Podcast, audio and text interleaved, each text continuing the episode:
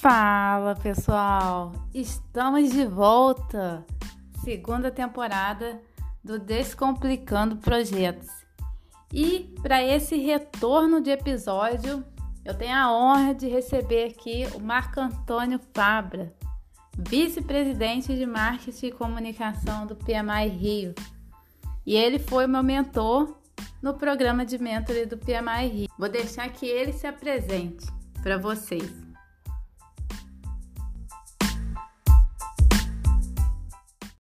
Ah, é uma honra. Primeiro, uma honra estar com você, né, Gabi? E eu tive a honra de ter, sido seu mentor lá no, no PMI Rio, né? E foi muito legal. E agora você faz parte da minha equipe. Tudo começou lá atrás, né? Quando aquele moleque lá, hoje continua um moleque, né? Ele queria, porque queria fazer a, a faculdade de, de processamento de dados, imagina? Era um antigo tecnólogo em processamento de dados, e no, no antigo Santo Inácio, que eu, quando eu estudei no Santo Inácio, né, na época do Santo Inácio, eu era o único que escolheu informática. Na época todo mundo tinha escolhido engenharia, é, medicina. Eu era o cara como se era o estranho do ninho, né? Isso naquela época, isso foi década de 80, né? 80, 81, eu entrei na PUC em 82, né? Então naquela época a, a, informática não era tão difundida. Uh, você tinha até alguns cursos, né? Mas foi a primeira faculdade que teve, né, de informática aqui no Rio, foi a PUC Rio, né? Pela PUC, que era o tecnólogo em processamento de dados. E aí foi até engraçado, que o pessoal falou que foi 100% de aprovação no vestibular da PUC em informática. Só tinha eu, pô. Entendeu? Então botou lá, aqui, tinha, na época tinha aquele GPI, enfim, não vou entrar muito nesse, você sabe que eu falo a beça, né? Uhum. Vou tentar ser mais, é, ser mais direto, né? Senão você vai ficar cinco horas de live aí, aí você vai ficar aí tendo que editar aí duas semanas. Aí comecei na PUC, né, na, na no antigo tecnólogo em processamento de dados, uh, em 82, me formei em 85, estou falando primeiro a parte acadêmica, né? Aí a partir de 86 eu, eu fui chamado para dar aula na PUC também, nesse curso, né, na cadeira de linguagem de programação, é, linguagem de técnica de programação os dois, COBOL, que era o COBOL na época. Eu tinha 22 anos de idade, era bem novo, né? Então eu comecei na área acadêmica com 22 anos de idade. Né? Naquela época eu não tinha que ter mestrado. E, e, e era matéria que eu tinha sido, tinha sido monitor a faculdade inteira, né?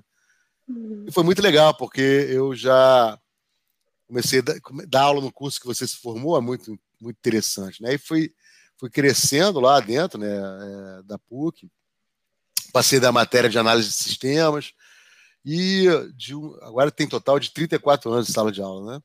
É, mas de, de uns 10 anos para cá, eu passei a ministrar, que agora já é o bacharelado em informática, né? Eu passei a, a ministrar o, o curso de, de o curso de gestão de projeto de software, né? Ou seja, na verdade, o curso é gerência de projeto em informática. Já estou aí 10, 12 anos nessa disciplina. Ah, fiz o mestrado na PUC também. Né? Na época, é, eu já dava aula um tempão e o MEC chegou lá na PUC e eu tinha que ser mandado embora se não tivesse mestrado. Só não fui mandado embora direto porque eu tinha o um Master em Project Management da George Washington University. E aí, a partir daí, eu eu podia tinha que fazer mestrado naquele ano e eu fiz um mestrado de, de logística, foi muito legal, foi uma experiência ótima. Aí virei mestre e pude continuar dando aula na PUC. Uh, mais recentemente, uh, eu fiz o doutorado em, em, administração pela Universidade da, da UNAM, na Argentina. Terminei já tudo, fiz a tese e quando eu ia uh, defender, eh, veio a pandemia. Então, tenho que aguardar aí eles estão tentando até para ver se eu vou fazer via Zoom, mas acho que pelo andar da carruagem vai ter que ser via presencial. E estou fazendo agora, né? Eu comemoro o fim de. Para mim já terminou, né? É só defender, né? Eu comemoro o fim de doutorado fazendo outro, né? Então estou fazendo doutorado em projetos. É, tem maluco para tudo, né? Então eu já estou fazendo doutorado em projetos, que é um é, inédito, né? É na Universidade do México, é, que aí você vira doutor em gestão de projetos, né? Então eu acho isso muito interessante. Estou sempre estudando, estudando, tem várias certificações aí, né? No PMI, é, PMP, é, disciplina de área, né? tem várias certificações. Tem a Dexinha de área Scrum Master. E prof... aí vamos para a parte profissional, né? Parte profissional. Uh, e agora a minha ideia, a, a minha ideia é que eu uh, passar a dar aula no mestrado também, né? Dou aula não só na PUC, dou aula em vários outros locais, FGV, IBMEC, aí tem várias aí, o FRJ, tem uma lista, e aí eu sempre respeito, né? eu nunca estou numa, numa universidade e fico comparando com a outra. Ali eu estou vestindo o chapéu daquela universidade. Então, é, o pessoal fala que eu sou filho da PUC, né? Porque eu praticamente fiz tudo na PUC, mas eu também é, tenho uma pegada muito forte na FGV, nos MBAs de projetos, gestão empresarial. Já de, depois que eu terminei o mestrado, na hora eu passei a dar aula, fiz o MBA da FGV em projetos, a turma 4, imagina. Já está na turma 130 e pouco, nem sei, já até perdi a conta de quantas turmas tem aí é, da FGV. Na área acadêmica foi uma coisa interessante, na área, desculpa, na área profissional foi uma coisa interessante, como eu comecei a dar aula muito novo, eu sempre, posso dizer que eu sempre trabalhei o dia inteiro e dei aula de noite, né? Então, era mais isso é muito comum, né? Dei, dei vários cursos, né? É, não só na PUC, também dava curso de programação COBOL, enfim, é, e aí eu comecei, meu primeiro estágio foi até uma coisa muito interessante que na semana passada eu fui chamado para dar uma palestra sobre gestão de projetos nesse local, né, o lugar que eu entrei como estagiário, né, que é o CPEL, o Centro de Pesquisa de Energia Elétrica da Eletrobras. Uhum. Eu fiquei lá por nove anos. Todos os lugares que eu fiquei, eu fiquei muito tempo, não porque eu ficava estagnado, é porque eu sempre ia crescendo profissionalmente, né. Então comecei, imagina, comecei estagiário e terminei gerente de sistemas, né, na, no CPEL. Isso também aconteceu nas outras empresas, mas vamos lá, né. Aí no no caso do CEPEL, eu fui é, estagiário, virei programador, analista de sistemas, agente de sistemas, e foi uma, um aprendizado muito ímpar, né? Com o pessoal da. da, da, da... E aí o que aconteceu? Eu, eu do CEPEL, uh, chegou no momento que eu, eu já era conhecido e o mercado teve, me puxou, né? Não teve jeito. Nem fui para a Telecom, já fiquei anos, né? Primeiro fui para uma empresa chamada IBAN, Instituto Brasileiro de Administração Municipal, onde eu ia lá para para começar a ajudar. Inicialmente eu até fiz alguns sistemas, mas eu, eu fui muito, muito importante na parte da internet, né? E eu peguei toda a parte da internet, né? Da, da, do, do aumento da utilização da internet no Brasil, né? Na época da Rede Rio, do backbone da Embratel. E eu criei, na época, a Rede Brasileira de Informações Municipais no IBAN. Então eu fiquei lá, acho que oito ou nove anos também, não me lembro de cabeça. Uh, só que o IBAN começou a ficar mal das pernas, e aí o mercado me chamou. Aí eu fui para antiga telefônica celular. Lá na, na telefônica celular, fiquei até virar vivo, né? Eu fiquei em total de seis anos. E, e aí eu tive, na época, eu tava tipo workaholic, né? Como alguém que eu conheço, né? Não sei. Uhum. Era, era workaholic, entendeu? E, e, era muito, era novo também, já não era tão novo, né? É, já tinha aí filho já do primeiro casamento, já nascido, mas é, teve um momento muito interessante na minha vida profissional e pessoal que eu sofri um acidente, né? De, eu estava de carro, no, no, num táxi, né, atrás de um táxi, sem cinto, e aí eu quebrei a patela, né, do, que é o joelho, e aí tive que ficar oito meses me recuperando, mas continuei dando aula, né? É, dando aula na PUC, os alunos me pegavam. Na época você não tinha. Mas você já fazia, você continuou, é, nessa época você fazia presencial ou tinha. Sempre presencial, não existia online né, é. na ah, época, tá. naquela época não existia. Depois eu comecei até a, a dar aula primeiro no FGV Online, por um, bastante tempo, né? Ajudei bastante lá. E agora estou no IBMEC Online, feliz da vida, né? O IBMEC Online tá, tá, foi um amor à primeira vista. Então, na parte de aula online, ou seja, que é, o, é, um, é diferente, né? A aula online é diferente da presencial, né? Porque o, é, é assíncrono, né? É, você não tem contato síncrono direto. Então eu, eu também sempre tive essa pegada, já deve ter o quê? Uns, uns 20 anos né, por, aí, por aí que eu estou na, na parte da, do ensino à distância também. E aí, depois que eu saí da Vivo, fiquei um tempo. Saí, foi acidente de trabalho, mas eu quis sair porque quis dar uma, uma diminuída e virei consultor pela primeira vez. Aí trabalhei aí em alguns projetos bem legais, né? É, tipo implantação de PMO, uh, enfim, vários projetos e também treinamento. Nessa hora comecei também a dar aula de preparação para a prova, PMP, onde eu dou aula até hoje, hoje em dia pela Peleb, né? Uh, uhum. Tudo online agora, né? Mas eu, na época era Compass, que era a empresa que eu trabalhei. E aí logo começou o namoro com a Oi, né? Tinham pessoas que tinham sido alunas minhas na, na PUC e começou a pressão lá e eu fui para a Oi. Não, eu fiquei aí há uns sete anos, sete anos por aí, também é, atuando na área de TI, em PMO, várias, em cargos gerenciais. E foi muito legal. Até que teve um momento que eu também voltei a ficar workaholic, que minha esposa, espertamente, né, para que não acontecesse de novo, né, a, a segunda parada minha, ela começou a me, me fazer uma pressão para que eu ficasse só na área acadêmica. E, e, e, eu até brincava com ela, falava assim, pô, vem cá, eu vou ficar, eu vou ficar só dando aula, não vou trabalhar. Tipo, eu falava isso, né? E, e, aí foi quando eu fiz 50 anos, né? Agora eu tenho 57, foi há sete anos atrás, né? Que eu posso dizer, até parece número mentiroso, né? Mas foi quando eu fiz 50 anos que aí eu passei também a fazer atividade física, mais tempo para mim, né? Para alimentação é, e a área acadêmica sempre, né? Ou seja, evoluindo cada vez mais, né? Chamando muitas, muitos in companies que eu fui chamado. E agora, na época, teve o momento da pandemia, né? E aí o trabalho é, mediado por tecnologia, não só no trabalho, como também na, na, na, área acadêmica. Então, todos locais. Agora, daqui a pouco, eu vou até dar uma aula por Zoom, né? Então, assim, tô, tô mais do que acostumado. E daqui a pouco, mesmo quando voltar presencial, você vai ter um modelo híbrido, né? Então, assim, a minha vida, quando eu passei a ser consultor, é, e aí participar de várias palestras e lives, é, na época não tinha nem webinar, porque era presencial, né? Mas eu participava uhum. de vários encontros do PMI em outras empresas, né? E muito, e muito em company, né? As empresas me chamavam para dar treinamento, então, como consultor, né? Eu tenho minha empresa, né? Que é Acreditar em Empreendimentos com a minha esposa, e que é mais para dar nota fiscal, né? Mas agora implantei alguns PMOs nesse meio tempo. Ah, bacana. É, e foi muito legal. E hoje em dia, eu estou aguardando aí para tomar vacina e voltar, e todo mundo tomar vacina para voltar para o presencial, é, na parte de consultoria. Ganhei muita experiência na parte de escritório de projetos.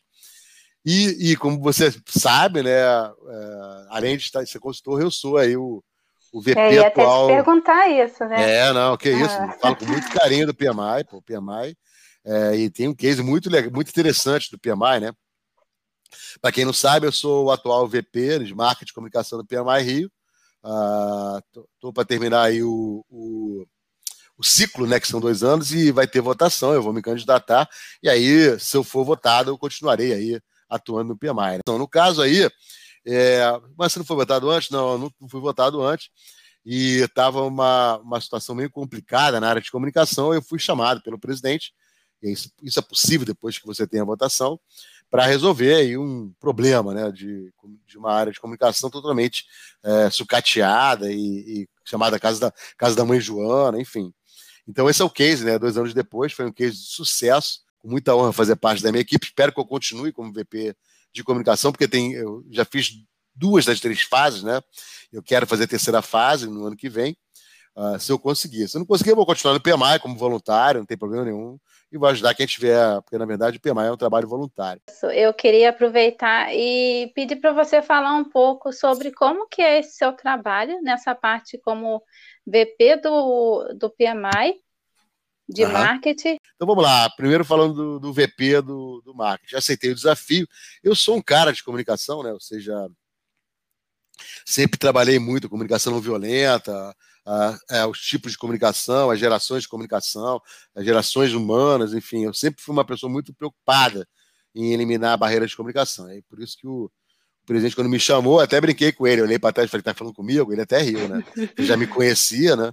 E você viu que se deixar, eu fico aqui três horas, né? Falando, né? E, na verdade, o bom comunicador não é o que fica falando direto, é o que escuta mais do que fala, né? Então, repara que quando você pergunta, eu vou e falo. Mas enquanto você não perguntar, eu não falo, né? A menos que você peça para eu falar. E aí eu peguei uma área realmente totalmente escateada, né? Para você ter uma ideia, uh, eu quis marcar uma reunião geral com a presença do presidente, naquela equipe tinha o quê? É, mas devia ter umas 12 pessoas. E de todas as pessoas só foram duas. E o presidente ficou bem chateado, né? Eu, para mim, estou acostumado, né? Ou seja, já imaginava que isso ia acontecer, né? E esses dois que vieram, que hoje em dia são meus braços direitos, né? Que é o Portela e a Cris Valente, eu, eu cheguei para eles, né? E falei: olha, eu preciso é, fazer uma. Tenho uma missão de fazer essa área ser uma área reconhecida no PMI Rio e no PMI Global, né? Eu, e vocês dois uh, são pessoas que já estavam na equipe e que vieram, ou seja, tem interesse que isso aconteça. E, e, eu preciso de vocês. Então, assim, vamos, vamos trabalhar nós três, né? E aí, na verdade, o pessoal não foi, né? E aí eu falei que cada pessoa tinha atrocidades, né? Tinha gente que estava lá um ano e meio, nunca tinha feito nada, entendeu? Aí eu perguntei, por que você nunca fez nada? Ele, é, porque nunca, ninguém pediu para fazer, né? Aí Aí fico, saiu todo mundo e ficaram duas meninas. É, uma até saiu ano passado, para minha tristeza, Simone, né? E a outra é a Janaína, que é. Eu gosto de falar, eu gosto sempre de falar nome, porque eu sou um líder, Gabi, você vai ver que eu gosto que as pessoas que estão sob a minha liderança, que elas brilhem, entendeu? Uhum. Eu sou um uhum. líder que quer que quem está abaixo de mim brilhe. Eu não quero nem aparecer. Tem líderes que querem aparecer, fazer, fazer, é, ficar aparecendo. Você tem ideia? Recentemente teve até um GP meu que ele fez um sorteio e ele fez a gravação, né? E ele falou, pô, podia ter feito? Falei, claro que podia. Pô, você é o gerente de projeto. Entendeu? Eu não quero ficar eu fazendo a gravação. Eu quero que meus, meus liderados que eles brilhem, né? E aí essas duas meninas ficaram e eu montei uma nova equipe. Só que nesse meio tempo que eu estava montando a equipe, veio a pandemia, né? Eu entrei em janeiro e março veio a pandemia. Então teve uma mudança radical em todo o PMI, do Rio global, né? E mundial também, né? Na Latin America também e no mundo, onde todos os eventos tinham que passar a ser mediados por tecnologia, né? Eu cheguei a ter uma reunião presencial com o presidente, com a minha equipe, nunca consegui ter. A gente até combinou agora que você também está convidada. Quando tiver todo mundo vacinado, a gente vai fazer um, um happy hour enorme. E aí eu tinha, além de ter que fazer uma área que era uma área desacreditada, né? Onde todo mundo pegar. Você tem uma ideia, outro dia o cara me pediu o login e senha do, do Facebook, né? E do Instagram. Eu falei, é, eu não vou te dar o login e senha do Instagram, é mais Não, mas é porque no ano passado, no ano passado você podia fazer o que você quisesse, amigo. Mas esse ano tem uma área aqui que não é mais a casa da mãe Joana. Então, às vezes, eu tenho que ser até um pouco é, direto, né? Ou incisivo, né? Ou até grosso para defender a minha área, né? O presidente, uhum. ah, ele falou, cara, você tem carta branca porque é uma área muito importante, né? A área de comunicação e marketing, ela tem de todas as demais VPs, né? E, e realmente foi assim, eventos que tinham 20 pessoas, uh, passaram a ter aí 200 pessoas, né? Claro que a mediação por tecnologia ajuda, né? Porque você não tem mais problema da logística. Mas o trabalho de marketing e comunicação foi muito forte. Hoje em dia tem uma Com equipe certeza. aí tem uma equipe de 14 pessoas, 15 com você, né? Que 16 com você, porque vão entrar duas pessoas novas, né? É, dos mais variados perfis, né? Tem, tem tem designers, tem, tem pessoas que trabalham com edição de vídeo, tem, tem gerente de projetos, e a gente está com uns projetos bem legais né, do portfólio né, da, do PMI Rio, né, mas eu não posso tornar isso público, né, por uma questão de ética né, profissional, porque embora seja um trabalho de voluntários, é, é uma empresa, né, é uma empresa que tem boas práticas de gestão de projetos, né? O PMI, ele não é a casa de ferreiro espeto de pau, é casa de ferreiro espeto de, de mármore, né? Porque as boas práticas do PMI a gente utiliza, né? E a, e a ética profissional é uma coisa muito importante, né? Eu, para você ter uma ideia, se eu for dar uma palestra, né, para como, como VP do PMI, eu tenho que pedir autorização.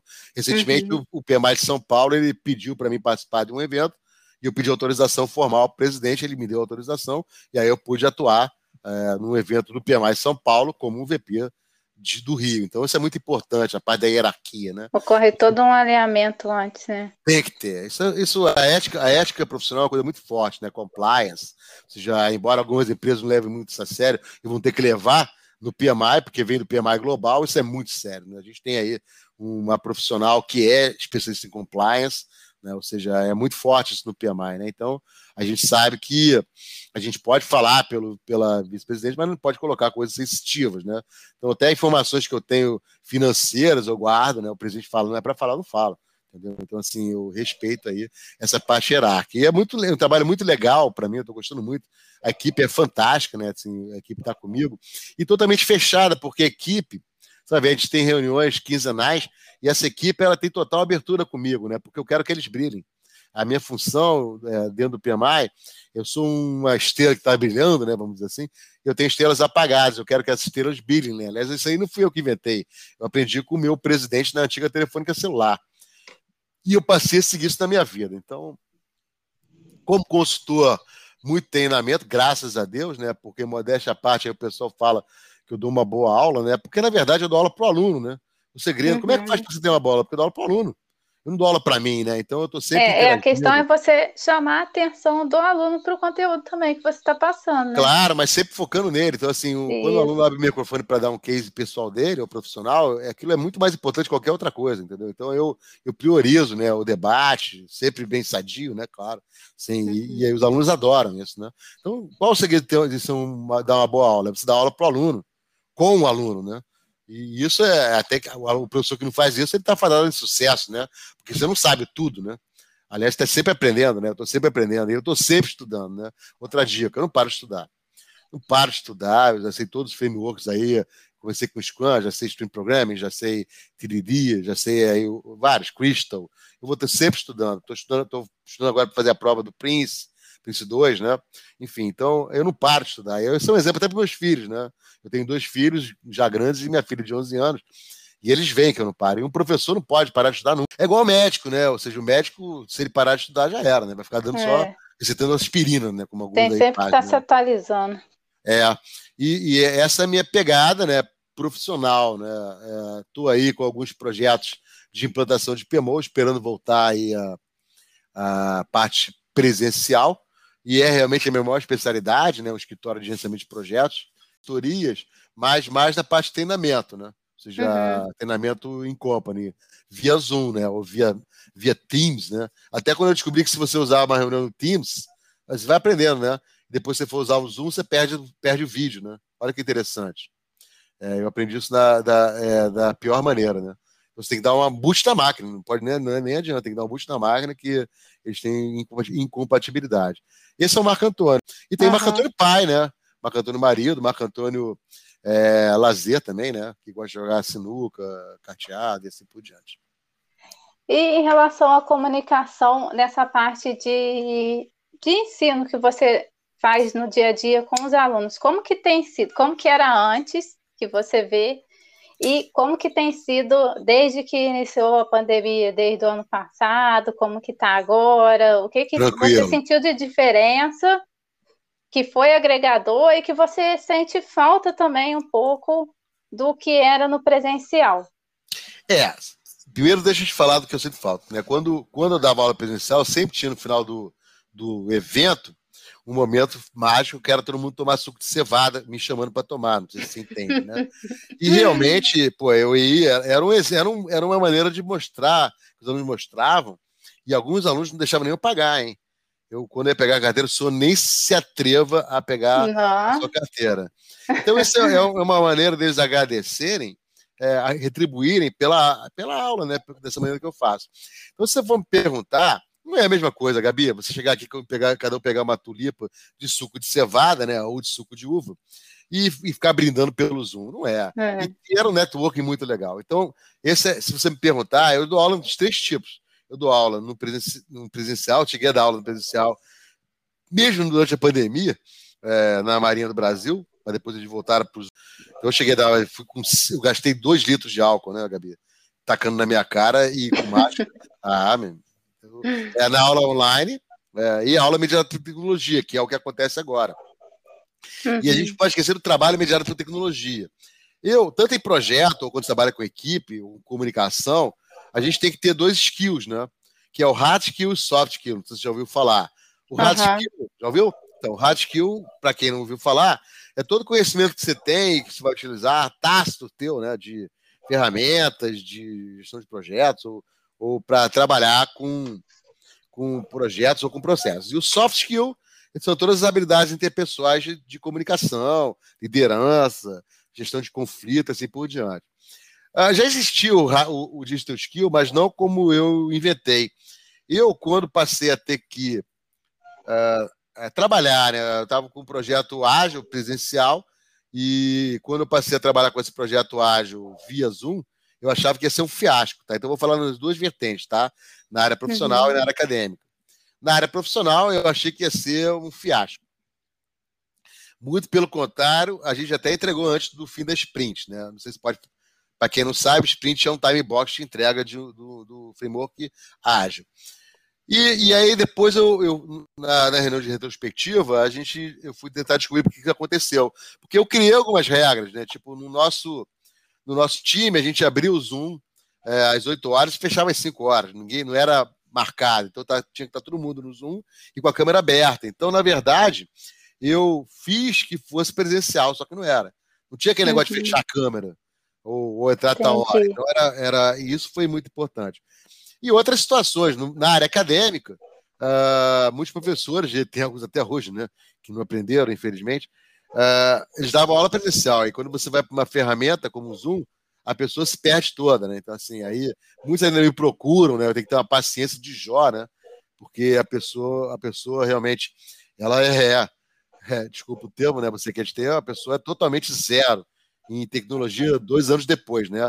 Aí tem a questão ter... da criação de barreiras também, né? É, então quando a pessoa cria uma, uma crença limitante que ela não vai ser um conhecimento de tecnologia, não adianta. Por mais que você tenha. Então eu tenho que respeitar todo mundo, né? Todo mundo tem inteligências, então assim, é, a gente tem vários tipos de inteligência, mas na época da. Começou com a FGV, né? Para mim foi muito interessante um case de contar, porque muitos alunos falaram que não iam fazer aula de tecnologia, eles queriam trancar, porque isso era um absurdo, quando na verdade é uma coisa mundial, né? Não foi a FGV, não foi a PUC, não foi a, o IBMEC que, colocou aula mediada por tecnologia, que não é AD, é a aula mediada por tecnologia, a comunicação é síncrona, é online uhum. real time, né? No, no EAD, isso na distância, você tem lá o, a figura até do tutor, né? Que tem uma, um, um fora de discussão e ele vai acessando e vai respondendo. E às vezes tem até algumas aulas síncronas, mas normalmente você tem lá uma discussão com comunicação não verbal, né? E a migração da tecnologia, ela é online real time e as pessoas se vendo. Então, uh, muitas, muitas conveniadas, né? Aí ficaram aí em maus lençóis, né? Uh, a, a FGV, eu posso falar da FGV, né? Porque ela lançou nesse meio tempo o MBA Live e já está em um ano e meio na oitava turma, então não precisa falar muita coisa, né? Porque em um ano e meio você já tem oito turmas no MBA Live, que é um MBA totalmente mediado tecnologia, mesmo quando voltar presencial. E, e tá pra, já lançou um piloto, acho que em, em Brasília, do, do híbrido, que é parte presencial e parte é, online, né? Ou seja, via uhum. Zoom. Então, na verdade, o que, que eu fiz? Eu criei o Digital Skill. O que, que é o Digital Skill, tanto no mundo corporativo como no mundo acadêmico?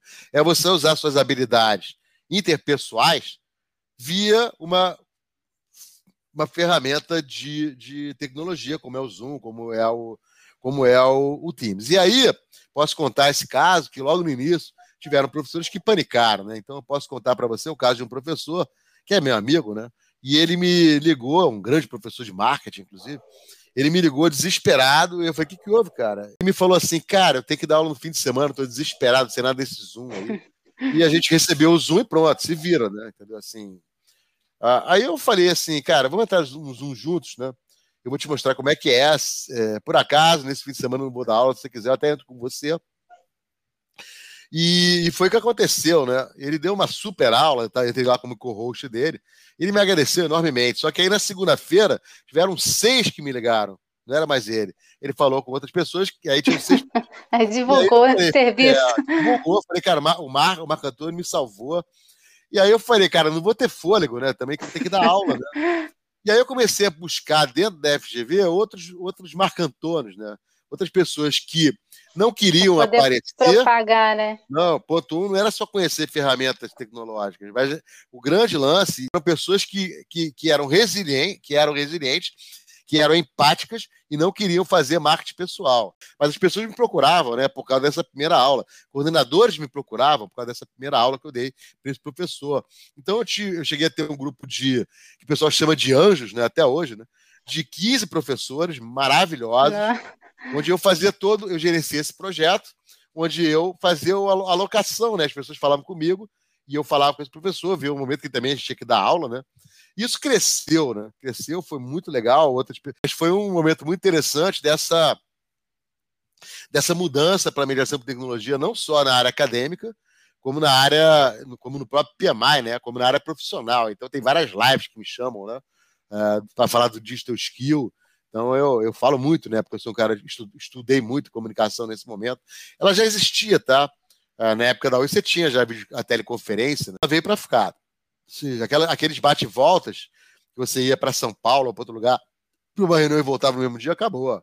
Você vai fazer por Zoom. Tranquilo? Não sei se eu te respondi. Aí é minha experiência, né? Não, respondeu sim. E aí, assim, aproveitando, é, quais skills que você considera, você falando de, de hard skill e soft skills, quais que você considera que são importantes para um gestor de projetos? É. O hard skill é o chamado conhecimento tácito que você tem, né? O conhecimento tácito é aquele que está no teu cérebro, no meu cérebro, no cérebro de cada um dos ouvintes aí. Então, o engenheiro que sabe a ah, coisa de engenharia, eu sou zero em engenharia, né? E eu uhum. sei coisas de informática, sabe coisas de informática, assim por diante. Então, esse é o hard skill. é o conhecimento que você tem de gestão de projetos, de ferramentas e assim por diante. Os soft skills são as habilidades interpessoais. E a primeira delas, para mim, é a liderança. Né? Depois, a comunicação. Um líder que não é comunicador, ele não é um líder. Né? E o líder é aquela pessoa que você segue naturalmente, é, é, seguindo como aquela pessoa que está à frente, né? mas que está levando você junto. Por uma, uhum. Ou por referência, ou porque é uma pessoa que está levantando essas pessoas, você vai ver, né? o PMI é uma, é uma, é uma empresa, né? é, um, é um órgão de legislativos, onde tem muito networking, né? É, e, e muito gerado pelo trabalho voluntário. Então, o que eu vejo aí como principais é, habilidades é você saber se, saber se relacionar com seres humanos, né, de uma maneira geral. Que, é, que, que aí acho que coloca tudo, né? Você saber que as pessoas, né, elas têm personalidades diferentes, elas têm aptidões diferentes, elas têm objetivos diferentes, e o Brasil é um país continental. Como é um país continental, tem até culturas é, diferentes, né? Ou seja, você vai no norte até o sul do Brasil, eu já tive a oportunidade de viajar pelo Brasil todo, dando aula praticamente, uh, as capitais todas, sem exceção, uh, as capitais todas, uh, e algumas, algumas outras cidades que não são capitais, mas que alguns outros municípios. Então, você conhece a cultura do Brasil todo, e o Brasil é praticamente um continente, né? Você vai no norte, você tem índios, né? É, em sala de aula, índios mesmo, né? Então, assim, a cultura. Você vai no sul, tem lá pessoas é, com traços germânicos, é, tomando chimarrão, é, e assim por diante. Então, assim, cada, cada local. E você saber é, liderar essas pessoas é muito importante. Como? Respeitando-as, né? Respeitando-as nas suas culturas, respeitando-as nas suas tradições, respeitando-as nas suas, nas suas aptidões. Isso é, o líder é aquela pessoa que uh, coloca em evidência o que a pessoa tem de bom e tenta ajudá-la a melhorar o que ela tem do ruim, né? Não bota em evidência o que ela tem de ruim. Então, uh, esse é meu, é meu trabalho, né? Eu faço com muito carinho. Uh, mesmo em sala de aula também eu, eu, eu tento colocar isso em evidência. É claro que ali é como se fosse uma, uma, uma equipe e um líder, mas eu, ali eu quero priorizar o tempo todo o aluno, né? Então, e eles falam, pô, alguns elogios muito legais, né? Como você, pô, você é um ponto fora da curva. Assim, eu sempre aprendi, eu, fui, eu fiz muito esporte, né, Gabi? É que ninguém fala do medíocre, né? Entendeu? Uhum. Só fala o cara que é campeão. E os outros falam por você. Então não tem que ficar falando muito, né? Não tem que ficar provando nada para ninguém. Quem, por exemplo, no caso lá que eu te falei, uh, os meus mentorados sabem que eu mentorei eles, né? Não adianta, você pode você não consegue esconder a luz, né? Você pode botar um monte de, de parede, mas sempre vai ter uma frechinha para a luz sair, entendeu? Então, assim, Com quem certeza. não é da luz, né? Quem tem muita gente que é da escuridão, não vai conseguir, a luz sempre vai vencer, né? Então, é nessa vibe, né, que eu trabalho, né? Eu, é, eu vou, vou compartilhar seu LinkedIn. É, vou, compartilha vou compartilhar o LinkedIn pessoal para eles. Quem quiser ver, ver meu lado mais, não só profissional, mas também meu lado mais de família, é, pega meu Instagram, então tem lá, eu tô ensinando minha mulher a jogar sinuca, né? Ela uhum. queria ganhar de mim, até deixei, quando ela matou uma bola, ela comemorou igual o gol. Então, assim, tem, é, é, tem também o lado. Você deixou, né? Deixei, deixei tá ela. Igual o Bruno aqui, ah, que, que, eu quero dormir, eu quero, deixa, né? dormir no hall, né? Acho é. que eu, ela ganhar o jogo, né? Entendeu? claro. E assim, é meu lado, Marco Antônio, porque Marco Antônio é o mesmo Marco Antônio, tá? Marco, você vai ver, você já teve a oportunidade de, de ser minha mentorada, vai trabalhar na minha equipe, uma honra ter você na minha equipe, né? Você vai ver que eu sou o mesmo marcantando aqui nessa, nessa, nesse podcast, numa live, que você já assistiu algumas, na sala de aula, como pai, como esposo, como, como, como professor, como consultor, como gente de projeto, como Scrum Master, eu, sei, eu tenho as duas, né? Sou Scrum Master e gente de projeto. Eu sempre mesmo Marco Antônio, né? A minha essência é essa, né? Então, acho que essa energia é você que cria, né? Ah, não tem. Ah, vou, mesmo. Ah, você tem o respeito de todas as universidades, porque eles sabem que eu jamais vou colocar em evidência uma ou outra, né? E, uhum. e, a, e, a, minha aula vai ser sempre com a mesma excelência em qualquer uma delas. Então, isso é uma coisa que eu aprendi com meu pai, né? Se você vai fazer uma coisa, tenta fazer o teu melhor, né? Então, eu sempre aprendi com ele. E não seja soberbo, né? Ele me ensinou isso, né? E Aproveitando em relação à live que você comentou, que você já fez é, várias lives Teve uma que você falou em relação à comunicação que você não era tão desenvolvido nessa parte. Como que você desenvolveu isso em você? Que você era bem tímido, né? Ah, você vê essa parte, né? Menina, você é, é a menina de comunicação, você capta uhum. tudo. Bom, já que a Gabi perguntou, não tem jeito, né? A Gabi perguntou. Pessoal, acreditem se quiser, mas até meus 18 anos de idade, eu era o ser mais tímido do universo. Mas eu era tão tímido, mas tão tímido, mas tão tímido, mas tão tímido, que as meninas me chamavam para namorar e mesmo assim eu gaguejava. Elas me chamando para namorar. Até que elas me pegavam, desculpa aí, não sei se. E me davam, tascavam um beijo em mim. Aí eu perdia, digamos assim, a minha timidez, né, que estão entendendo, né? É, porque o tímido, na verdade, né, é tímido quando está no ambiente novo, né? Uhum. Quando ele está no ambiente controlado, com seus familiares, ele não é, não é tímido. Uma pessoa que é tímida quando está com seus pais ou com, com seus familiares, ela não é tímida, entendeu? Então, isso é uma coisa que, que me, me incomodava um pouco, né? Porque, primeiro que eu era, eu era mais alto que todo, que todo mundo, eu era muito alto, né? Eu estava brincando com minha filha, quando eu era do colégio, eu fui jogar basquete, né? Porque o cara me dava a bola, eu pegava a bola e jogava assim, né? Sem ter que pular, né? Porque era muito alto para a minha idade, né? E as pessoas ficavam tentando pular em mim para tirar a bola e nem me alcançavam, né? Então eu era campeão de basquete, né? Porque a pessoa dava a bola para mim e era uma diferença, uma diferença assim, brutal, né? Eu tinha assim, pode botar aí, mais de meio metro, até um pouco mais em relação à minha série, né? Isso no primário, né? Depois aí comecei a crescer, mas não tão.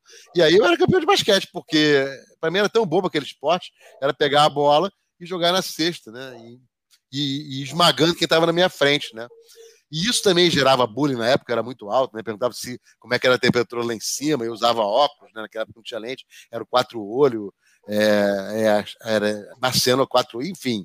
Naquela época não tinha bullying, né? Hoje em dia tem, né? E, e o que acontece é que eu era muito tímido, né? Até teve um dia que, que começaram, batiam em mim, tá? Aí teve um dia que eu, que eu, de, que eu devolvi um soco no cara lá e apaguei o cara. Né? E aí eu, aí eu falei assim, poxa, vou ficar de castigo porque eu matei o fulano, né? Eu tinha aqui nove anos de idade, né? Oito anos de idade. E eu achei que eu tinha matado o rapaz, o garoto, né? É, hoje em dia ele é um grande médico, né? É, eu vi, é, ele, é, ele lembra. E eu apaguei ele, né? Aí eu cheguei a ver a coordenação, porque eu era um cara todo calado, né? E dali em diante, eu andava pelo Santo Inácio, todo mundo vinha me abraçar, eu passei a jogar no time principal, as meninas, e assim, mas eu ainda era tímido. Mas já ninguém mais me batia, que aquilo doía, cara. Entendeu? Tava... Beleza, aí eu cheguei na. Fui, passei, né? Fui para a faculdade e também tímido, pô, era um tudo novo, né? Ambiente novo. E imagina, eu era a pessoa pedia para fazer uma pergunta, eu ficava desesperado. Só que eu comecei a mostrar uma certa proficiência em COBOL. E virei monitor. Só que o monitor, naquela época, ele ficava tirando dúvidas, né? E você tinha o um quadro negro, então eu ficava de costa para a turma, corrigindo uhum. os trabalhos, né? É, lá no RDC, no Rio da Traceta. Só que quando eu ia corrigir o trabalho, tinha os alunos que iam tirar dúvidas. Eles iam numa sala que eu tinha, um por vez. Então era eu falando com alguém. E era uma coisa que eu dominava. Ali eu já comecei a não ser tão tímido. Quando eu me informei que a coordenadora da, da PUC de informática me chamou para dar aula, eu nunca tinha dado aula, era monitor, e eu não quis. Na época não tinha nem celular. Eu não aceitei. Na segunda vez que ela me ligou, meu pai falou assim: tá te chamando pela segunda vez, né? Você não vai aceitar? Aí eu fui. E aí começou, né? Eu, no primeiro dia, eu sentado, era uma sala. Para começar, Gabi, era uma sala diferente do restante de onde estavam os professores. Era uma sala que era uma sala de prova. Então, estavam isolados os professores numa sala que havia 200 pessoas, imagina. Uh, a sala de professor era uma bancada, e eu sentei ali e minha, terra, minha perna tremia. O pessoal achava que era aula trote, né? Porque tinha cara de garoto. Eu tive que uhum. mostrar a pauta. É igual você, que tem cara de garoto também, né? e aí minha perna tremia que nem. E não conseguia. Aí eu falei, aí de repente eu falei, tem que dar aula, né? E é uma coisa que estou acostumado, que é cobol. Então eu comecei a fazer igual monitor. Eu fiquei de costas até que o aluno fez uma pergunta. Ah, bem detalhe, bem, primeiro detalhe. É quando eu entrei, o primeiro contato com o aluno foi o seguinte: você é o novo professor de COBOL? Porque o outro era uma droga. Já põe aquela pressão ainda, né? É, há, há 34 anos atrás, né? Estou até escrevendo um livro, né? Que é o Vida de um PMO, onde eu conto muito, é um romance, né? Onde eu conto muito da minha história na área acadêmica e na área profissional, né? Então, muitos que eu estou te contando agora, eu estou documentando como um legado, né? Então, assim, uhum. parte técnica também, não só, não só como um romance, né? Eu criei um personagem e estou fazendo uma espécie de um storytelling. E aí, eu levantei e quando o aluno fez a pergunta que eu virei para responder para ele, não sei que horas foi isso, mas nesse ano de 87 até hoje, eu não paro de falar, Gabi.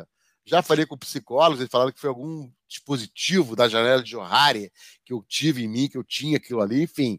Hoje em dia, minha esposa me pergunta aonde me desliga.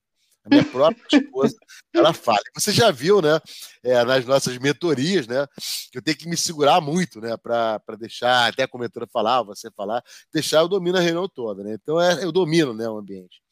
E, e foi assim.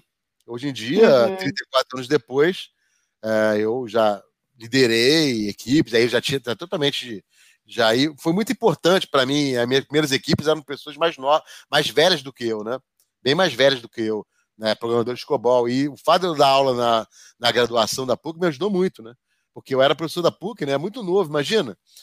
É, eu morava com os meus pais, é, é, meu pai prestava o carro dele para ir para a PUC, né? É, era bem aquele garoto, né? Zona Sul, né? Mas eu era humilde, né? Porque eu aprendi com meu pai que tinha que ser humilde, então eu era humilde. Sempre fui humilde, uhum. né? quando eu com meu pai. E eu, pô, era professor da PUC, né? Então, assim, né? já não era mais tímido. Você já imagina eu no quesito conquistas amorosas. Né? aí já, já, quando eu era tímido, já tinha aí, já tive várias namoradas. É, quando e meu irmão era o contrário de mim, meu irmão tocou no Legião Urbana, né? E é músico. E ele ficava irritadíssimo porque eu queria eu ficava com queria ficar com ele, né? E eu era mais velho. Até que eu, hoje em dia eu sou um, um cara totalmente da comunicação, comecei a estudar muito comunicação, é, fiz coaching também, fiz o curso de coaching, né? é, pra, de coaching para virar coach, né? Porque o professor lá que tem uma empresa de coach pediu para eu, eu, eu dar aula de coach. Eu falei, como é que eu vou dar aula de coach, cara? Eu nunca fui coach, entendeu? Uhum. E, e aí eu ah, estudei muito PNL. Eu não paro de estudar, Gabi. Eu não paro de estudar. Eu acho que o que um homem, um ser humano, ele tem que estar sempre se atualizando. Claro que você tem que saber dividir bem o tempo, né? Eu costumo dizer, Gabi, que não existe falta de tempo, existe falta de prioridade, né? Porque quando você tem uma prioridade, você vai arrumar o tempo. Concorda? Com então, certeza. Quero começar a fazer isso, né, Gabi? Começar, as pessoas uhum. sabem comigo. Começar a falar, né, é, da minha é. experiência, entendeu? Que legal, estou falando com você. Com, é, é não, o pessoal que está ouvindo aí, eles vão seguir você lá. Depois eu vou deixar o Instagram, eu e é. também. É, e aí, assim, então... para a gente fechar aqui, deixa uma mensagem para os nossos ouvintes. Tá. É, eu vou dar uma mensagem de pessoal e profissional, tá? Pode ser? Tá, pode Primeiro ser. a profissional, né? A profissional é o seguinte: uh, se você não tem conhecimento de gestão de projetos, não é porque eu sou do PMI. Todas as empresas elas já trabalham com projetos e por causa da pandemia, até é, a, a, o gerente de projeto passou a ser importantíssimo. Então, eu sugiro, né, se você não tem conhecimento de gerenciamento de projetos, seja no modelo preditivo, que é você fazer um planejamento prévio do projeto, ou no adaptativo, usando é, é, ferramentas ágeis como Scrum, Stream Programming, eu sugeriria que vocês começassem a entrar nessa área. Não necessariamente tem que ser, porque não tem a profissão de gente de projeto, ainda não está regulamentado pelo MEC, mas os gente de projeto são, são analistas de sistemas. A Gabi é gente de projeto, né? ela, ela, e ela não é, a profissão dela não é. Então, é, essa é a minha dica profissional. Até porque agora, né, em agosto, vai ser lançado o guia de boas práticas do PMI, a sétima edição. E não é mais opcional os modelos híbridos, é você trabalhar com as ferramentas dos dois. Essa é a minha dica profissional. E minha dica pessoal é, são duas. A primeira foi a que eu sempre aprendi com meu pai da pior maneira, né? Porque ele me ensinou é, que no final, é, para não ser que no final todo mundo é igual, carne podre e osso. Você é muito duro, né? muito forte de falar isso, né, Gabi? Uhum. Mas o que eu quero dizer com isso é que nós todos aqui temos, temos aqui é porque temos um chamado, temos uma importância. Faça o teu chamado. Não fique perdendo tempo e querer ver o chamado do outro, né? Ou seja, é, o Steve Jobs falava, é muito mais importante não querer perder seu tempo querendo ser outra pessoa. Seja você mesmo. Crie seu, a sua personagem, o seu persona, e seja você mesmo. Porque a nossa passagem aqui é muito rápida, né? entendeu? Espero que não, que a nossa de muitas pessoas seja bastante demorada, mas se você perder o tempo que você tem é, tentando ser aquela outra pessoa, é, não vale a pena. Então, a, minha, minha, e a outra é, não faça para as outras pessoas o que você não gostaria que ela fizesse com você. Tudo é, é, é muito ação e reação, né? Se eu quero que a Gabi me trate bem, trata bem a Gabi. Então, esse é meu lado é, psicológico. Né? Uma honra estar com vocês aí, Gabi. Uma honra é, ter sido ter tido a honra de ter me chamado, né? Ah, muito obrigada pela participação, viu? Pessoal, Me sigam aí no LinkedIn, no Instagram. Vai ser uma honra aí tê-los aí, os seguidores. Uh, e até a próxima, se Deus quiser. Obrigada pela participação, viu, Marcos? Foi de novo uma honra, Gabi. Conta comigo, tá?